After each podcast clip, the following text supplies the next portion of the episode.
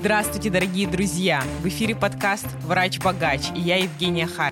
Мы отмечаем год нашему подкасту, и поэтому позволили себе в этот раз немного отойти от нашего формата. Тем более еще и моя аудитория в социальных сетях давно об этом просила. Сегодня будет подкаст с моей мамой, Надеждой Николаевной Харченко. Маме 70 лет, она активная пенсионерка. В ее карьерном пути есть значимые достижения, но я не буду их перечислять, как я это обычно делаю в начале каждого подкаста.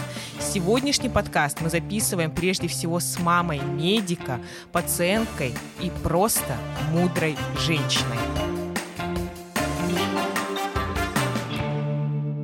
Мама, добро пожаловать. Здравствуйте, дорогие мальчики, девочки. Здравствуйте, дорогие друзья. На самом деле наши близкие, как никто другой, знают все сложности, с которыми сталкивается врач на своем жизненном пути. Очень часто наши близкие и родные учатся и работают, и проходят все препятствия на пути вместе с нами только остаются в тени. Спасибо говорят нам. А сегодня этим подкастом я хочу сказать прежде всего спасибо всем нашим близким за поддержку, которую они оказывали так, как они умели, так, как позволяли им возможности. Мама, ты сыграла действительно решающую роль в том, что я стала врачом. Оглядываясь назад на этот сложный путь, настаивала бы ты на том, чтобы я стала врачом, или бы все-таки сказала, Давай что-нибудь попроще. Ну, э, если говорить правду, я никогда и не мыслила, э, что ты будешь врачом. Я в свое время, в 80-е годы, работала в медицинском нашем институте и занимала такую активную должность, как я была, секретарь комитета комсомола, освобожденный секретарь комитета комсомола. Очень То есть я не была замечание. студентка. Я быстро Освобожденный. скажу. И потом, я когда часто проходила мимо э, здания, потом уже Кубанского университета, университета. академии, да.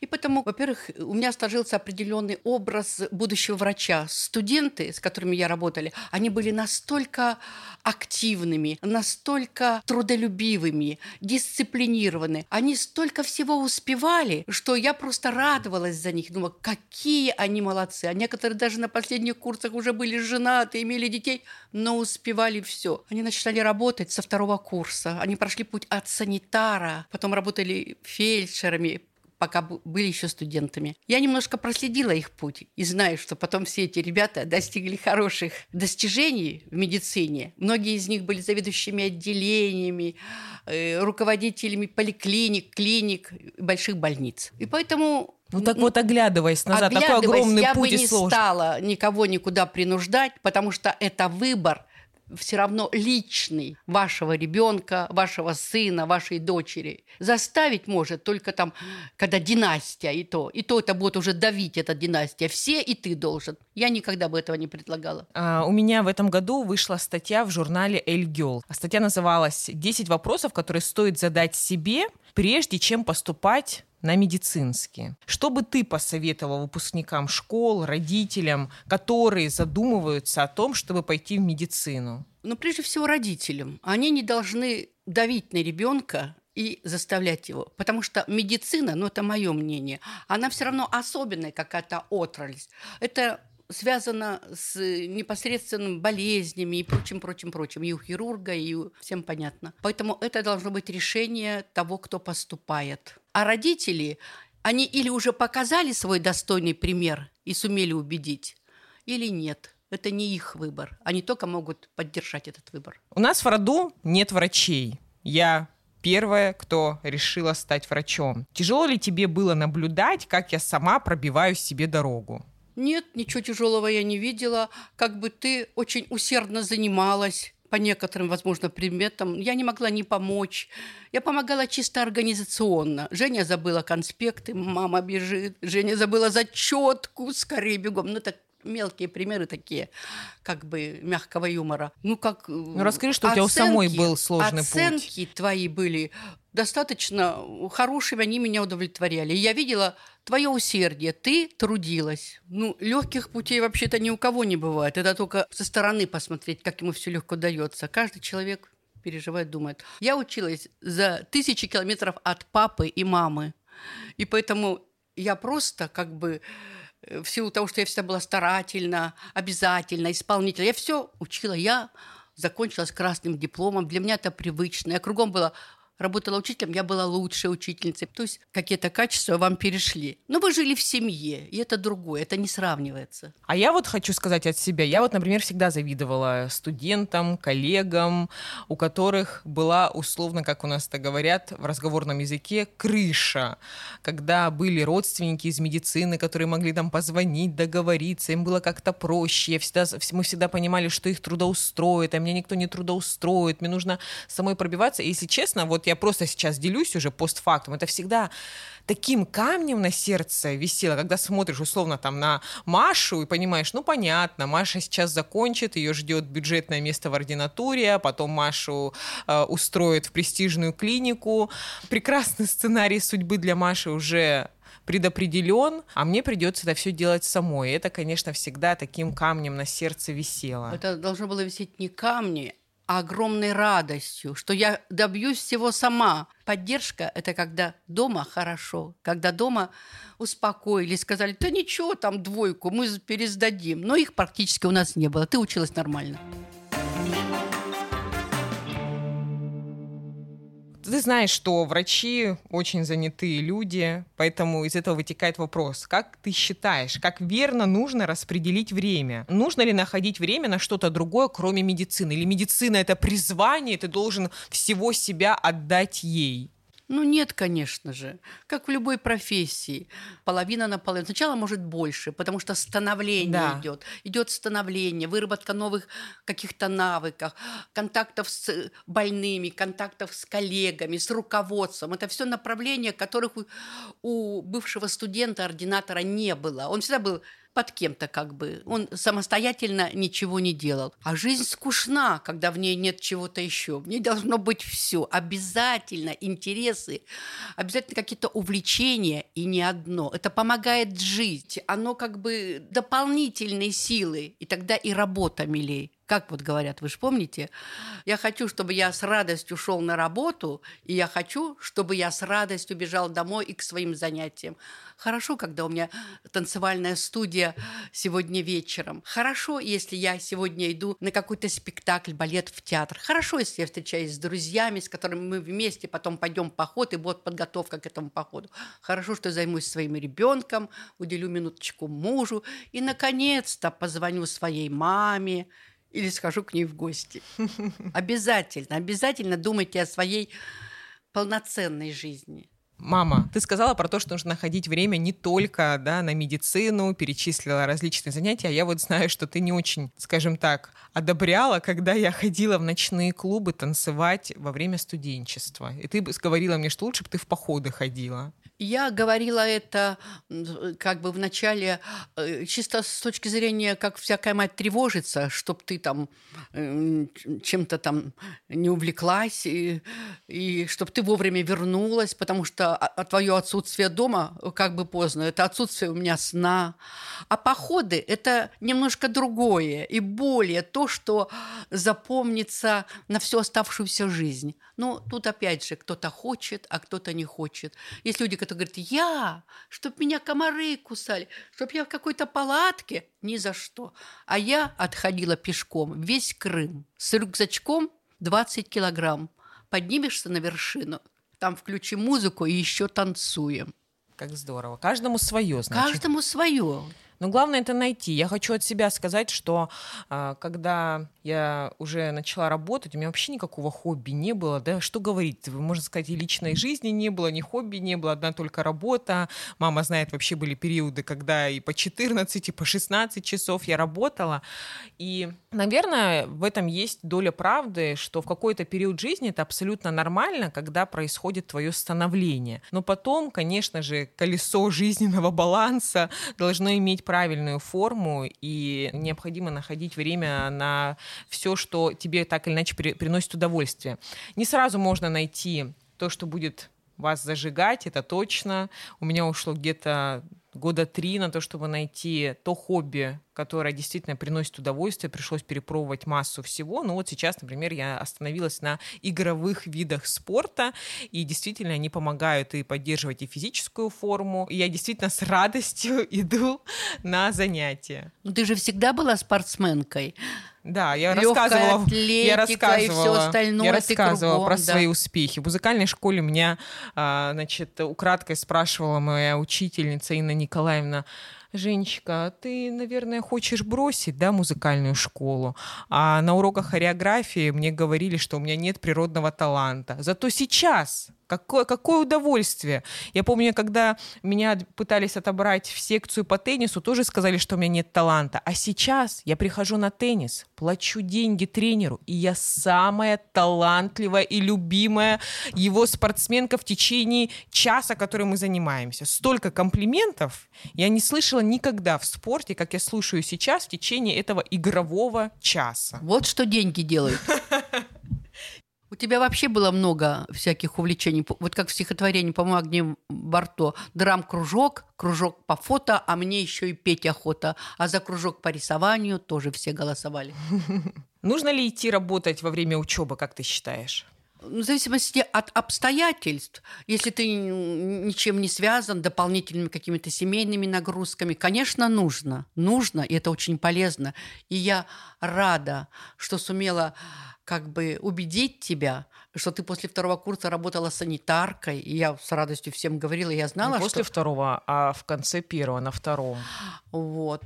И потом ты стала, пришла работать э, медсестрой. медицинской сестрой, но в такие сложные отделения, где ты получала и знания, и навыки, и общение с людьми, и жизнь познавала. Познавала жизнь такой, какая она есть, без прикрас что есть, то есть.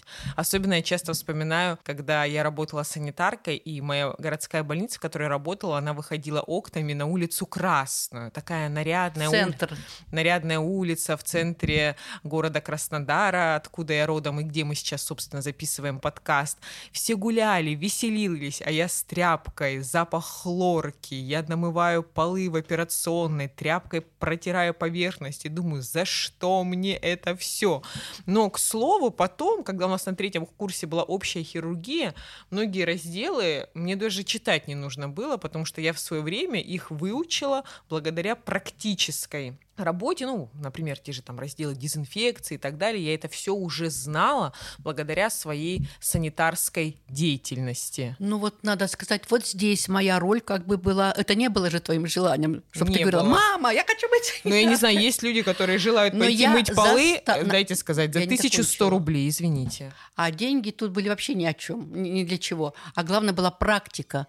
Так и не принимали же еще, перестали принимать студентов. Я еле-еле нашла место, чтобы тебя туда. Без тебя не обошлось. Косых взглядов я много на себе ловила.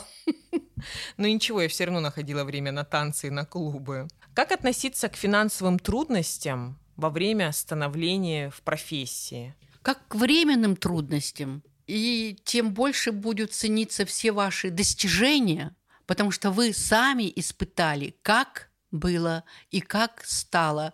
И почему вы стали зарабатывать больше, намного больше. Потому что трудом своим вы всего добились. И я считаю, что это в силах э, каждого человека э, достичь вот того уровня, лучшего уровня, который в это время есть в обществе. Я помню, как Женя получила свою первую зарплату после того, как она э, закончила ординатуру в областном диспансере у вас. Ты звонила и плакала, говорила, мама, мне выдали зарплату 19 тысяч. 17. Ну, Поправка. хорошо. Я, я как могла тебя успокаивала и говорила, Женя, ну это же первая зарплата, ты там дальше будет по-другому. Ты так горько плакала, и это было понятно. Я хочу сказать, что я, оглядываясь назад, собой очень горда, знаешь, чем? Что я взяла этот квиток и крайне вежливой форме пошла обсудить свою зарплату с заведующей. Сейчас, например, ты знаешь, да, я очень сильно вовлечена в различные образовательные проекты, и у нас есть приглашенные спикеры в сфере HR, HR это отдел кадров и так далее, кадровики, и они рассказывают о том, что это абсолютно нормальная практика обсуждать свою зарплату с начальством. И я хочу сказать, что я тогда после первого месяца работы, естественно, не пришла, там, не трясла этим квитком, не кричала, не истерила, и так далее. Я успокоилась, пришла и действительно высказала свою позицию о том, что на эти деньги в Санкт-Петербурге жить невозможно. А, это, это понятно. Один только съем жилья... лет учиться, да? Один только съем жилья стоил около 20 тысяч рублей. У меня, конечно, были отложенные деньги. Спасибо тебе, спасибо папе за то, что привили любовь к финансовой грамотности и так далее. Но, тем не менее, я же смотрела на перспективу, и мы очень хорошо тогда поговорили. Хотя, к слову, я прекрасно помню, что когда я пришла работать в отделении, мне все рассказывали, что с заведующей ну, невозможно найти общий язык. Ну, как выяснилось, можно спокойно найти общий язык. Мы действительно по-человечески очень хорошо поговорили, и в следующем месяце моя зарплата уже была в два раза больше. Поэтому я всегда говорю, разговаривать можно. Самое страшное, что может произойти, вам откажут. Дальше вы уже будете решать, в общем-то, из тех э, входящих данных, которые у вас есть. Но однозначно поговорить можно. Ты согласна? Абсолютно. Очень хороший вопрос поступил от одного прекрасного доктора. Андрей спрашивает, насколько тяжело поставить на ноги студента-медика с точки зрения родителей? Я думаю, что это нелегко. И причем в разных моментах, не только материальных, хотя и материальные возможности тоже у всех разные. Ну вот исходя из того, что есть, конечно, львиную долю всегда уходит на детей, когда они взрослые. И это очень важно. Мой муж всегда говорил, он как бы, когда нужно было деньги, он не жалел и говорил, ну и останутся эти деньги. А у человека судьба не сложится. И потому мы, где можно было, где нужно было что-то выделять, мы это делали всегда. Но тут ведь нужна еще и поддержка такая какая-то моральная, духовная чтобы э, человек не из-за какого-то ну, мелочного, может, пустяка не принял решение. Я не буду больше, все, я все бросаю. И такое же бывает часто. Вот здесь еще важна меня так было. поддержка, чтобы помочь отвлечь, успокоить, чем-то порадовать другим, хотя бы ночь, чтобы прошла. И э, решение меняется, краски меняются. Солнце светит ярче, трава зеленее, и жизнь продолжается дальше. Очень интересный вопрос еще поступил. Как родителю суметь не переложить собственные неосуществленные планы? Например, кто-то из родителей хотел быть врачом, и ребенка сподвигает, можно сказать, ну, сподвигает. Это как бы распространено среди многих родителей, но, слава богу, по профессии мы не влияли ни на кого, ни на старшую дочь, она прикладную математику выбрала, ни на младшую дочь как захотели, мы просто поддерживали. Конечно, хочется, чтобы у ребенка было то, чего не было в твоем детстве.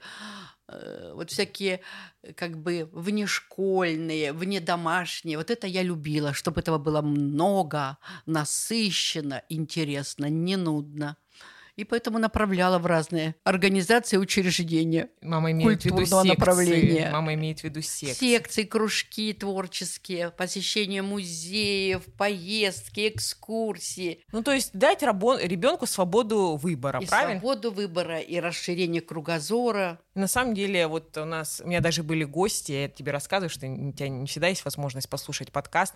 У меня были гости, несколько гостей в подкасте, которые стали врачами, ну, например, всю жизнь мечтали о чем-то другом. Но они прекрасно реализовались в медицине, и когда достигли уже какой-то свободы, в том числе и финансовой, пошли на кружки в те сферы, о которых они действительно мечтали. У меня, я, если будет когда-нибудь такая возможность, с удовольствием тебя познакомлю с Ольгой Савониной, это чудесный доктор-кардиолог, она была у меня в гостях на подкасте, она рассказывала о том, как она сейчас увлекается театральным искусством, ходит в студию, занимается и получает огромное удовольствие. Как выяснилось, оказывается, она действительно хотела быть актрисой, но стала хорошим кардиологом, который сейчас замечательно проводит время в театральной студии. Ну, конечно, это здорово, потому что хороший врач – это не хуже, чем плохой артист.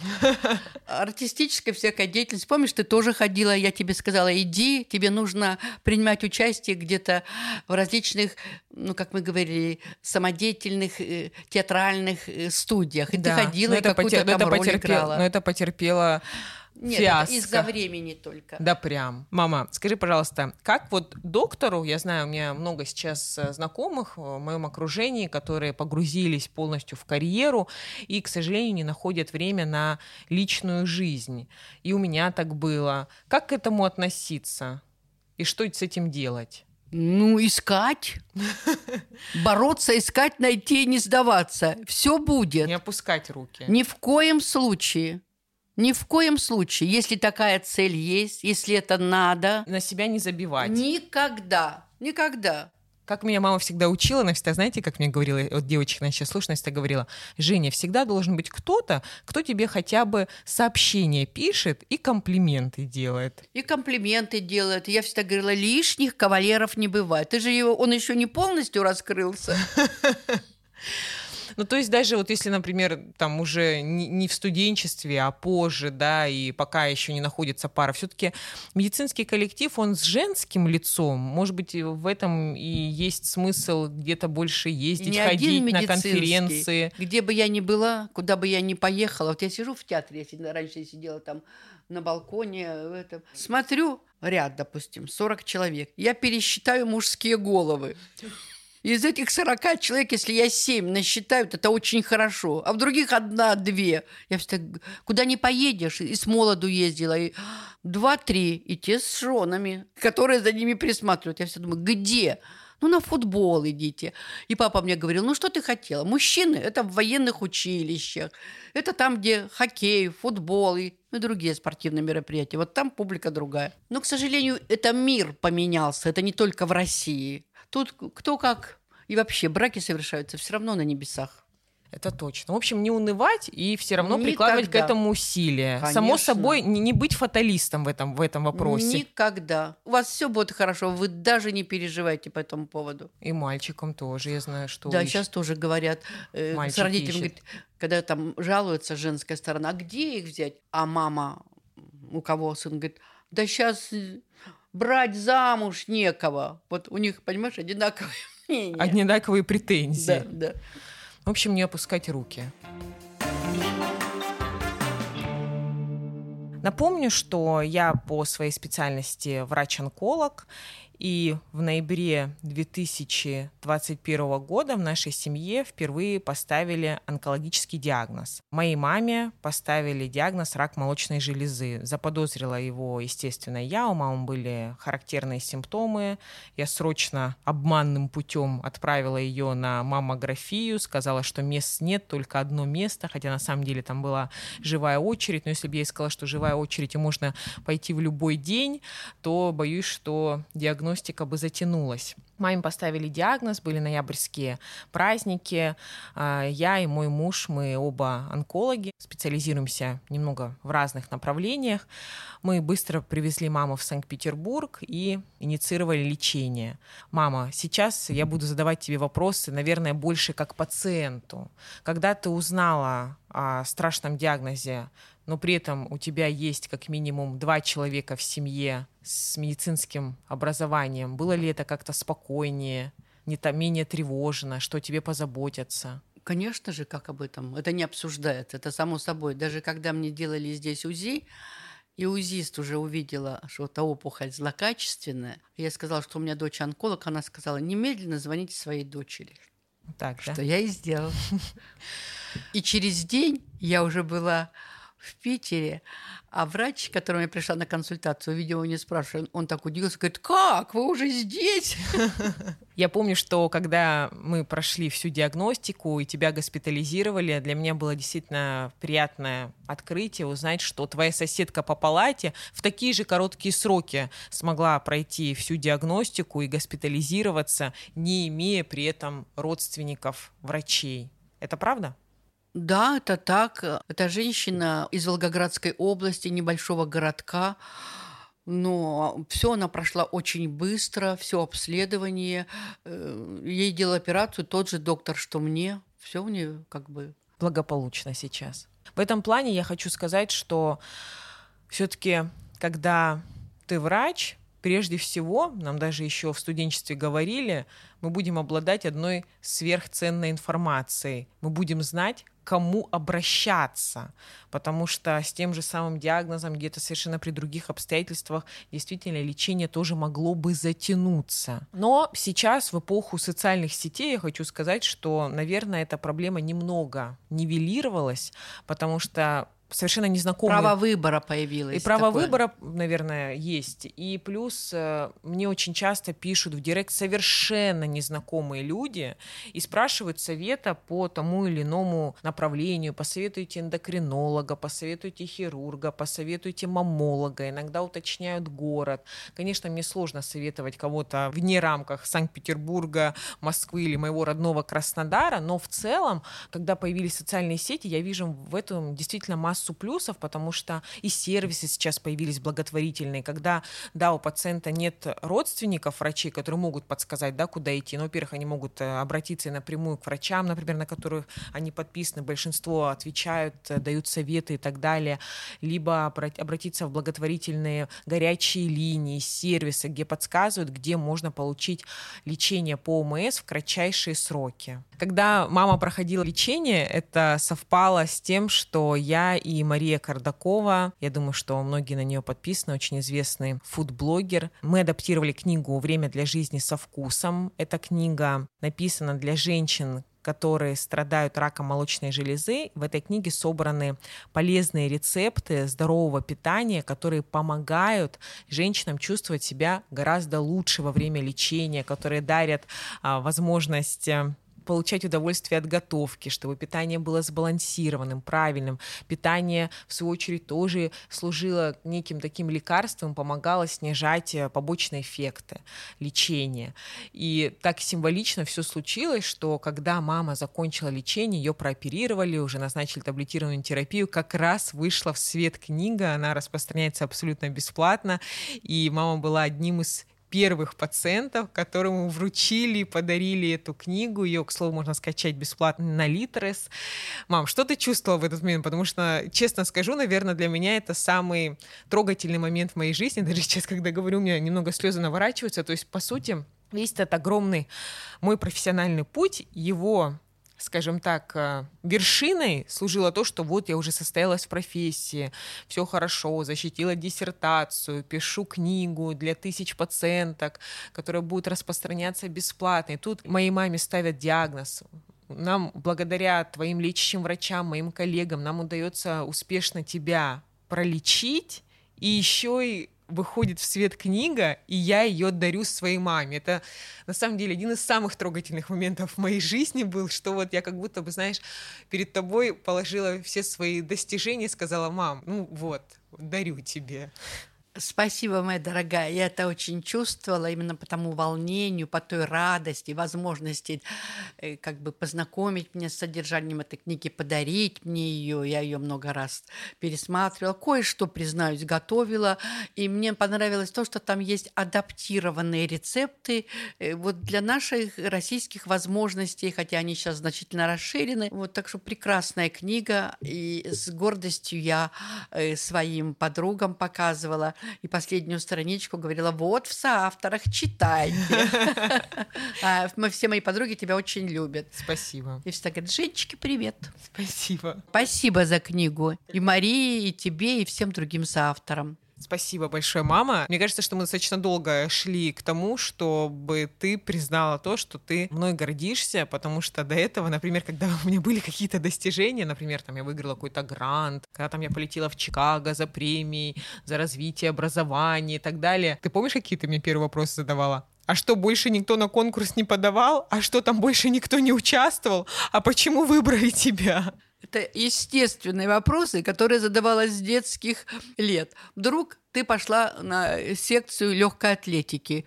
Не прошло и три недели, ты едешь на какие-то не просто там краевые, а зональные соревнования. Мы с папой так смотрим, что всем мы говорим, что Никто больше не бегает, что ли? Девочка пришла и сразу поехала на какие-то соревнования. И так много еще было в разных моментах. Поэтому здесь, ну это... это... Ты помнишь, как я выиграла какое-то вот первое какое-то достижение? Когда там? ты э, там в этом Чикаго оказалась, и, ну, как ты уехала, это я уже очень гордилась. Но Потом... при этом спросила, что больше никто не участвовал, что ли? Ну, почему? Чтобы знать. Вот, например, ты ну, просто Конкурс так... был одна Евгения на 15 мест. Все в сравнении познается, чтобы еще больше гордиться, а не наоборот, как ты думаешь. А мне вот, например, очень нравится фильм, я не знаю, смотрела ты или нет, «Знакомство с родителями» с Робертом Де Ниро, и есть вторая часть, называется «Знакомство с факерами». Там есть такой очень... Позвольте, Я смотрела, позвольте забыла докомментировать. Э, Так вот, там есть очень трогательный момент, когда они приезжают в дом к факерам, и родители показывают стенку, такой уголок достижений главного героя. Там у него есть там шестое место, одиннадцатое место. И они, и они, и они искренне рассказывают, что вот он занял одиннадцатое место.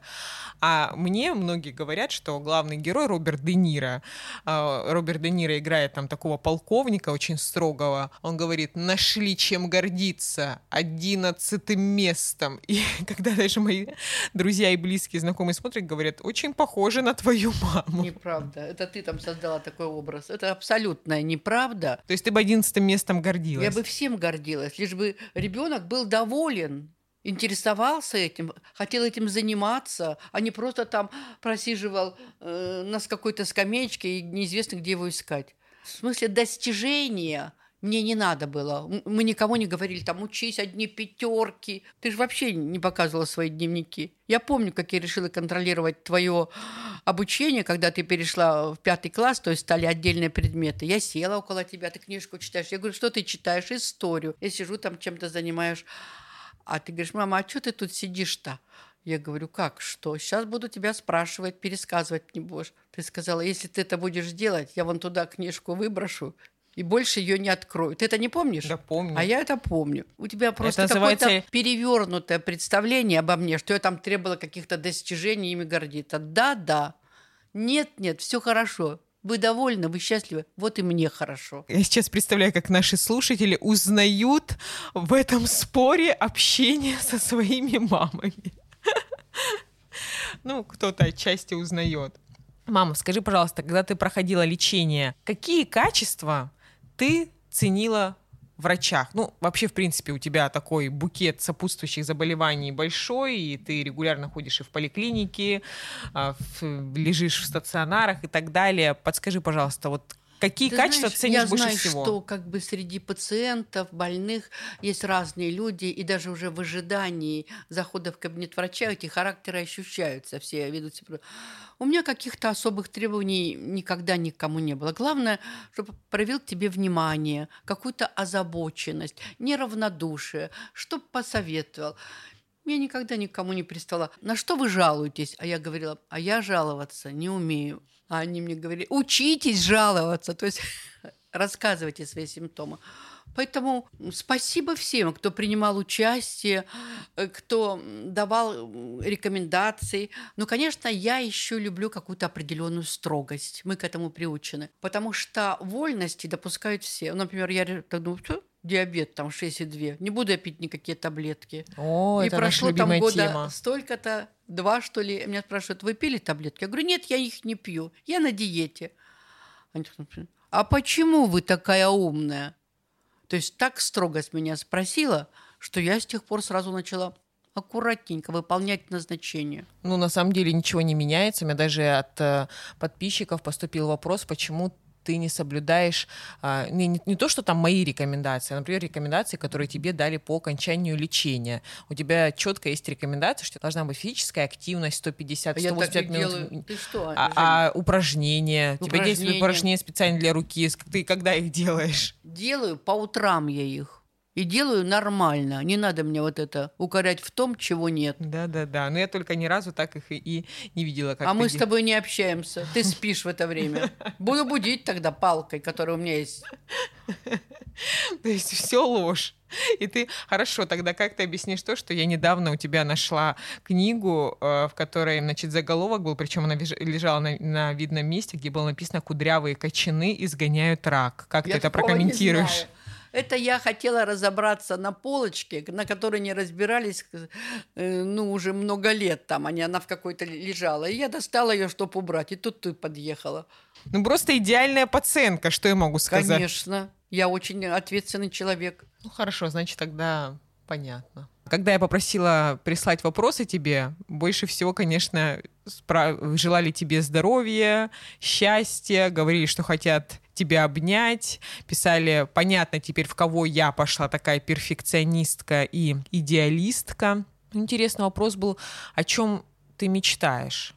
Ну, я мечтаю о том, чтобы подольше сохранить определенную активность, интерес к жизни, чтоб не падал, чтобы не было каких-то упаднических настроений. А главное, чтобы семья была дружна.